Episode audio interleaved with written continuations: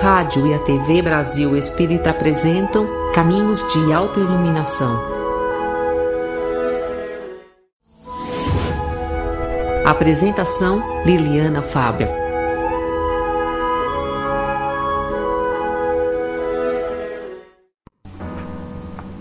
A Árvore dos Problemas. Esta é uma história de um homem que contratou um carpinteiro para ajudar a arrumar algumas coisas na sua fazenda. O primeiro dia do carpinteiro foi bem difícil. Primeiro, o pneu do seu carro furou e ele deixou de ganhar uma hora de trabalho. Depois, a sua serra elétrica quebrou e aí, depois de tudo, ele ainda cortou o dedo. E finalmente, no final do dia, o seu carro não funcionou. O homem que contratou o carpinteiro ofereceu uma carona para casa e durante o caminho o carpinteiro ficou em silêncio, não falou nada. Quando chegaram à sua casa, o carpinteiro convidou o homem para entrar e conhecer sua família. Quando os dois estavam se encaminhando para a porta da frente, o carpinteiro parou junto a uma pequena árvore e gentilmente tocou a ponta dos galhos com as duas mãos. Depois de abrir a porta da sua casa, o carpinteiro transformou-se. Os traços tensos do seu rosto transformaram-se em um grande sorriso e ele abraçou seus filhos e beijou a sua esposa. Um pouco mais tarde, o carpinteiro acompanhou a sua visita até o carro.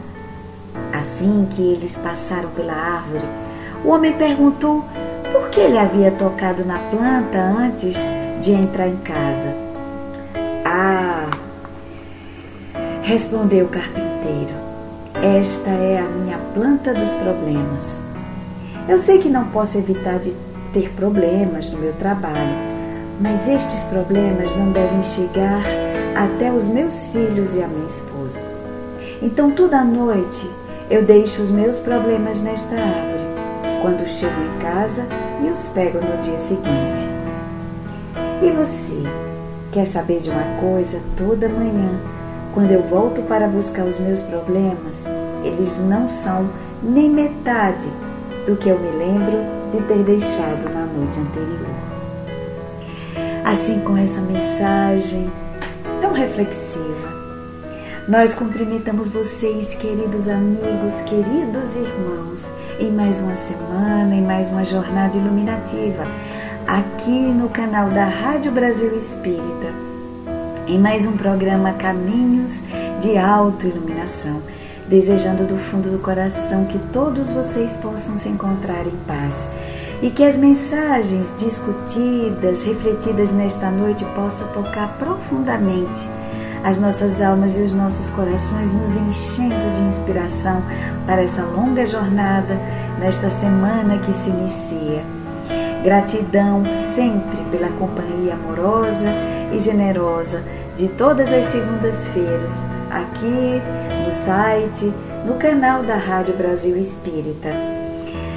Hoje estaremos abordando sobre um tema levantado no livro Desperte e Seja Feliz, da veneranda Joana de Ângeles, sob a psicografia de Divaldo Pereira Franco. Um livro que tem certo tempo já de publicado, mas que não menos importante, porque traz sempre mensagens que nós precisamos ouvir, refletir, porque atravessam todas as nossas experiências nesse processo de autoaprimoramento. Essa edição, nós temos uma edição mais antiga, de 1997. E o título de hoje, a mensagem que nós iremos tratar nessa noite tem como tema o médico interno. Se nós pararmos para pensar, a sabedoria divina colocou no nosso organismo biológico uma sabedoria que lhe é muito peculiar. Porque existem mecanismos naturalmente que nos protegem, que salvaguardam a nossa vida, mas também o nosso organismo biológico ele é muito sensível às impressões que o nosso espírito lhe causa, sobretudo também às questões ligadas aos nossos pensamentos e às nossas emoções. Aqui nesse capítulo, Joana vai fazer algumas pontuações e nós vamos refletir sobre essas passagens para pensar, sobretudo, na responsabilidade que nós temos na gerência, na administração do nosso corpo e também na observância, nos cuidados em relação ao teor, à qualidade dos nossos pensamentos. E ela inicia da seguinte forma: Creem muitos discípulos sinceros do espiritualismo que todas as ocorrências desagradáveis da existência terrestre resultam de punições da divindade ou de resgates impostos pelos erros do passado, próximos ou anteriores. Certamente a crença generalizada merece reparos, por não se ajustar totalmente à linguagem dos fatos. O conceito sobre essa divindade punitiva e cruel encontra-se defasado diante da nova compreensão do amor que é um recurso dinâmico a viger em todo o universo. Jamais a consciência cósmica se imiscuiria mediante atos de perversidade aplicados contra as frágeis criaturas humanas, ignorantes de sua realidade e destinação, ainda atravessando as áreas primárias do seu desenvolvimento. Deus, amor, irradia em energia vitalizadora e reparadora, a tudo e a todos mantendo em equilíbrio. Mesmo quando aparentemente algumas desconexões e desarranjos parecem perturbá-los. Nesse sentido, Joana de Ângeles vai nos esclarecer, às vezes, essa visão estigmatizada e que é muito superficial a respeito dos acometimentos que às vezes atravessam as nossas experiências, porque haveremos de interpretar sempre como ou um castigo, né, como ela bem colocou, ou resgates impostos pelos erros do passado. Aqui ela nos fala sobretudo da, da ação misericordiosa e amorosa do Pai que entendendo as fragilidades das criaturas humanas que nós somos, sempre há de propor e de irradiar na nossa direção essas energias vitalizadoras. A questão é que nós não sabemos aproveitá-las. E Joana segue: o processo de evolução dá-se através do desgaste, como do aprimoramento, da doença e da saúde, da queda e do soerguimento. Então, nessa nossa travessia, ainda viajores do progresso, ainda seres a caminho da perfeição, haveremos de tombar em erros, mas também as conquistas que advêm do aprendizado, da, do advento da inteligência, também nos chegam. E, e a própria experiência de termos um organismo biológico já nos faculta Estamos em contato com a fragilidade orgânica, o adoecimento e o próprio desgaste orgânico celular, que por si já nos ah, coloca numa vivência muito peculiar de sermos terráqueos, né? de sermos habitantes do planeta Terra. Da mesma forma, de Joana, há ocorrências que são consequências da invigilância, da irresponsabilidade, do desamor de cada ser. Nem sempre, portanto, as enfermidades podem ser consideradas como processos kármicos em mecanismos de reparação. Esse olhar que Joana nos obriga a fazer vai na direção da necessidade de observarmos as nossas responsabilidades, as responsabilidades pelas nossas condutas. Com a, doutrina espírita, nós aprendemos que somos herdeiros de nós mesmos. Então, muitas das enfermidades que nos batem à porta não são efeitos kármicos, mas são decorrentes das nossas incúrias, das nossas atitudes infelizes, imprudentes e irresponsáveis. Quantas vezes cometemos excessos e desgastamos as nossas máquinas, o nosso equipamento orgânico por esse desequilíbrio, por essa invigilância e imprudência. Existem hoje conceitos abrangentes e propostas que dilatam cada vez mais esse olhar sobre a necessidade do autocuidado. Já se fala hoje de capital de saúde, assim como nós falamos de capital como a moeda financeira, nós também podemos pensar no nosso capital de saúde, aquilo que investimos hoje no nosso organismo biológico, desse maravilhoso tempo que nos ajuda no nosso processo de evolução e que mais adiante, no pôr do sol da vida, no envelhecimento, haveremos de colher esse capital. Porque quando o organismo começa a entrar em decadência, onde as células já, já começam no seu processo de desgaste, de transformação para uma nova etapa, aquilo que nós adquirimos como capital de saúde anteriormente vai nos ser extremamente importante. Isso haveria de ser, deveria ser um raciocínio que nós poderíamos aplicar em todas as faces, em todas as dimensões de nossa vida.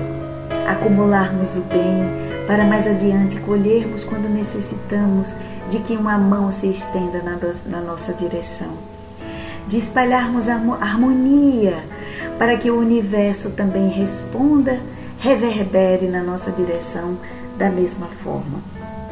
E aí segue Joana de Ângeles nos dizendo que o organismo é excelente máquina constituída por equipamentos delicados que são comandados pelo espírito através do cérebro. Quando o indivíduo tem propensão para o pessimismo, o ressentimento, o desamor, cargas deletérias não elaboradas e atiradas nos mecanismos encarregados de preservar-lhes a organização somática, produzindo-lhe, produzindo-lhe, perdão, inúmeros males. Então, ainda que nós possamos ter essa potencialidade curativa, restauradora, reparadora, infelizmente, é, essa, essa ainda propensão que nós temos para o pessimismo e o ressentimento, para o desamor, que são cargas que vibram em, de forma contrária à nossa própria essência, acabam por desorganizar o nosso soma, o nosso corpo, gerando assim inúmeros males. Igualmente, as disposições otimistas e afetuosas geram energias refazentes que recuperam os desarranjos momentâneos dos complexos orgânicos que constituem a maquinaria fisiológica. Assim diz Joana de Ângeles que o corpo humano é laboratório de gigantescas possibilidades, sempre suscetível de se auto-desarranjar-se ou de auto-recompor-se, conforme as vibrações emitidas pela mente. A mente representa-lhe o centro de controle que envia as mensagens mais diversas para todos os pontos de sua organização. Nesse sentido, nós vemos como é importante trabalharmos em nós a, nossa mente, lançarmos esse olhar é, cuidadoso para observarmos como anda, qual o teor, o colorido dos nossos pensamentos. A mente é esse grande administrador, é essa grande administradora, perdão, que direciona todas as nossas energias, canalizando-as de forma equilibrada, equânime, ou através, se a sua essência, a sua matriz está desorganizada, por conseguinte ela irá desorganizar toda a funcionalidade orgânica. Infelizmente, nós não temos um treinamento, nós não somos educados a essa autoobservação, Nós somos tão projetados para o mundo exterior, estamos tão preocupados com as projeções do mundo externo, com os brinquedinhos que o mundo ainda oferece, ou então estamos distraindo, distraindo-nos, é, às vezes roubando nosso próprio tempo para ficar observando as vidas alheias. Nesse sentido, às vezes, perdemos a capacidade de avaliar e de observar, de sermos atentos a esses desvios dos nossos pensamentos, da nossa mente, que repercute direta, diretamente no nosso organismo biológico. E Joana segue. Uma emoção qualquer produz descarga de adrenalina na corrente sanguínea, ocasionando sensações equivalentes ao tipo do agente desencadeador. Assim sendo, encefalinas e endorfinas são secretadas pelo cérebro sob estímulos próprios, gerando imediatos efeitos no aparelho físico. Enzimas outras são produzidas com cargas positivas ou negativas, conforme a ordem mental que contribuem para a manutenção da saúde ou a piora da enfermidade. Hoje nós temos inúmeras pesquisas que, a, que trabalham nessa perspectiva e que apontam a interferência do nosso estado mental e emocional em todas as nossas estruturas orgânicas. Uma área chamada psiconeuroimunologia já nos aponta, por exemplo, sobre as implicações diretas do nível e do teor dos pensamentos no nosso sistema endócrino, no nosso sistema imunológico. Certa feita foram convocadas algumas entidades religiosas para um estudo que se propunha a tentar aprofundar e investigar a razão por que muitos religiosos, mesmo em contato com experiências ditas potencializadoras de contaminação, porque muitos deles entravam em contato com doenças infecto-contagiosas, mas mesmo assim eram criaturas que, feitos exames e a, na própria prática diária, não eram contagiadas, contaminadas com as doenças daqueles às quais se propunha cuidar. E aí, feita a experiência, foram colhidas salivas desses religiosos e foi identificado que a experiência, o ato de cuidar de alguém, que naturalmente fazia desencadear dentro deles o sentimento de compaixão, fazia com que eles produzissem determinados hormônios que estimulavam glândulas que aperfeiçoavam e ampliavam o sistema imunológico. Nesse sentido, eles observaram que por trás daquele fortalecimento do sistema imunológico estava um sentimento de compaixão. Algumas práticas ligadas a mindfulness, inclusive entre elas o exercício da, da compaixão, treino da compaixão, como eles falam, onde você propõe educar a sua mente, seu pensamento, visualizando pessoas em situações é, de extrema penúria, imaginando que ela se encontra em paz, serenidade ou ultrapassando aquela barreira de dificuldade e a partir disso, envolvendo-as em vibrações amorosas, isso fazia com que as pessoas que faziam essa prática tivessem o seu sistema imunológico também fortalecido. Então, nos leva a pensar diretamente aquela fala do Mestre quando dizia que o amor cobre uma multidão de pecados. Traduzindo para uma linguagem moderna ligada à psiconeuroimunologia, poderíamos dizer, na fala do Cristo, que o amor, o exercício da amorosidade, da compaixão, nos livra de uma multidão de doenças, de aborrecimentos, de desequilíbrios de ordem psíquicas e também emocionais. O Cristo já havia nos assinalado há mais de dois mil anos, fazendo-nos entender da grandiosidade desse médico interno, na qual Joana se refere. essa medicina interna que nós temos, esse laboratório infinito, magnífico que trazemos dentro de nós e que precisa ser melhor administrado. E aí nós vamos ler mais uma vez esse parágrafo para que a gente possa sedimentar a fala de Joana a respeito desse entendimento. Assim sendo, diz Joana, encefalinas, endorfinas são secretadas pelo cérebro sob estímulos próprios, gerando imediatos efeitos no aparelho físico. Enzimas outras são produzidas com cargas positivas ou negativas, conforme a ordem mental que contribuem para a manutenção da saúde ou a piora da enfermidade. Autorreparador. O aparelho circulatório de imediato à agressão reúne a, a fibrina dos vasos, procurando elaborar coágulos tampões que impedem a hemorragia e preservam a vida. Também ocorre o mesmo em referência às enfermidades como o câncer, a AIDS, as paralisias, as enfermidades cardíacas e outras, que, sob o comando mental correto, vitaliza o sistema imunológico, produzindo diversas células com poder quimioterápico, mediante o qual bombardeiam as rebeldes e doentes, destruindo-as da mesma forma, isolando as portadoras de degenerescência e favorecendo as saudáveis. Assim, restaurando a saúde ou facultando maior sobrevida. Esse poder incrível que o nosso organismo tem sob a gerência de uma mente equilibrada, produzir essas benesses curativas, restauradoras e reparadoras no nosso próprio organismo.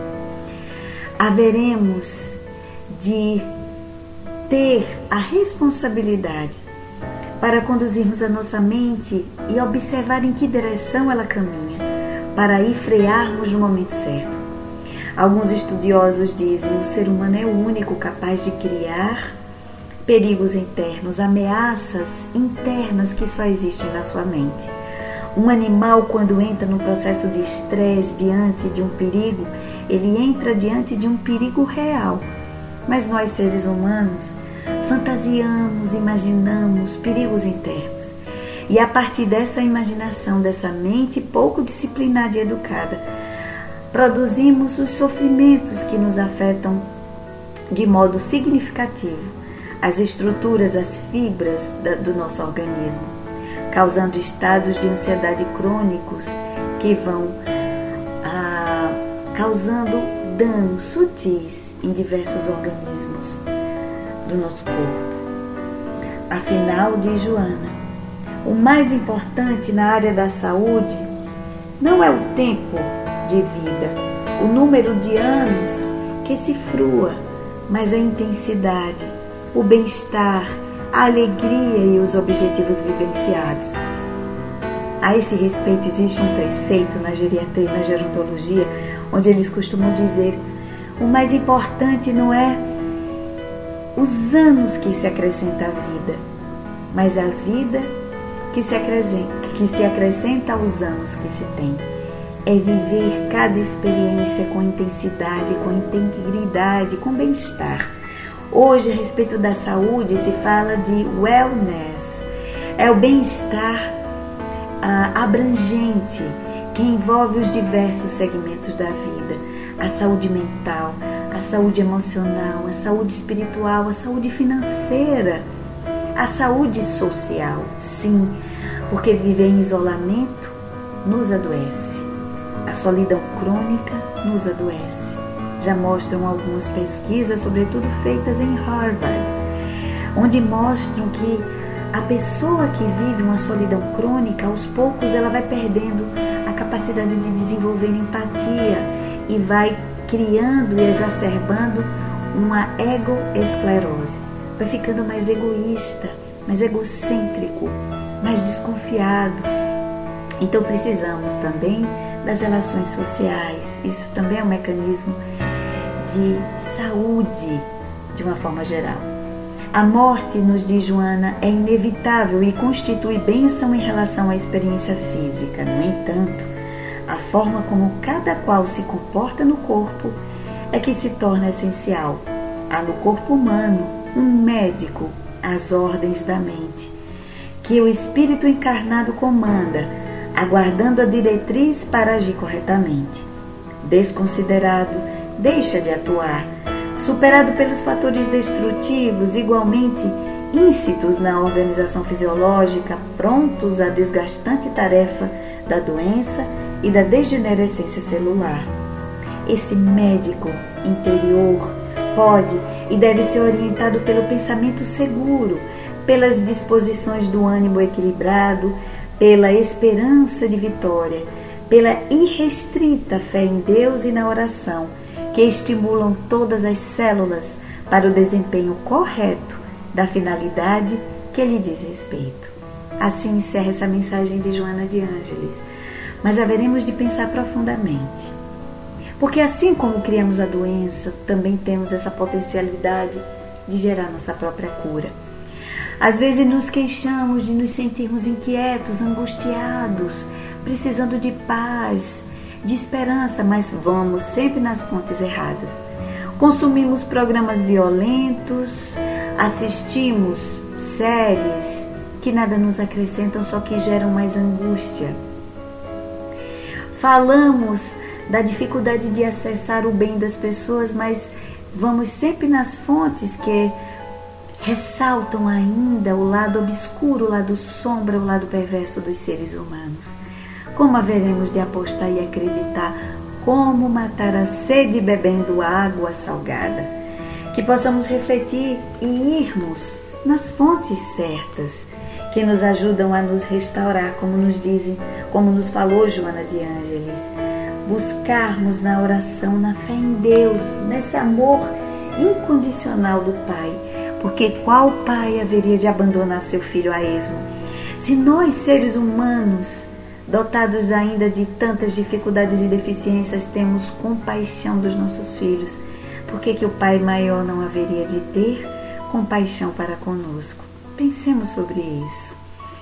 Assim, refletindo sobre essa linda mensagem profunda que nos diz respeito e que está tão presente no nosso cotidiano, o médico interno, esse médico que habita dentro de nós, nós encerramos esta noite mais um programa aqui, Caminhos de Autoiluminação, no canal, no site da Rádio Brasil Espírita.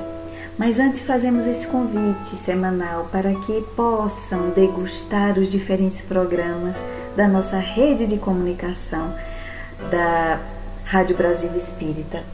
Não só no canal do YouTube, no Facebook, no site, agora também nas plataformas como Spotify, que vocês podem também é, acompanhar no trajeto para o trabalho, no retorno para casa, indo para a faculdade, ou no intervalo né, de almoço, podem lá colocar o fone de ouvido e escutar os diferentes programas, as mensagens que os nossos irmãos preparam com tanto carinho. Vão lá, conheçam essa grade essa rede que há 12 anos vem iluminando consciências, divulgando a doutrina do Cristo, o Evangelho de Jesus aos corações sequiosos de amor e paz. A maior caridade que podemos fazer com a doutrina é a sua divulgação. Quando nós pensamos sobre isso, nós entendemos que não é diretamente somente ao Espiritismo, mas é o bem que ele propaga. Quantas almas têm o coração aquecido após escutarem uma mensagem que estava justamente em sintonia com aquilo que lhe inquietava. Então, que possamos fazer a nossa parte. No mais, agradeço a generosidade dessa companhia, desejando do fundo do coração que todos possam ser banhados dessa luz inspiradora do Mestre, para que possam seguir nos seus projetos, nos seus trabalhos, durante a semana, sempre conectados com o alto e com o Mestre Jesus, sobretudo. Que assim como na fala de Joana de Ângeles, mesmo nunca convocado, jamais sai de nossa companhia. Um beijo no coração de todos, muita paz, muita luz e que Jesus nos abençoe. E que, se for da vontade do alto, que possamos estar juntos semana que vem em mais um programa Caminhos de Autoiluminação. Beijo no coração, paz e bem para todos. Tchau, tchau.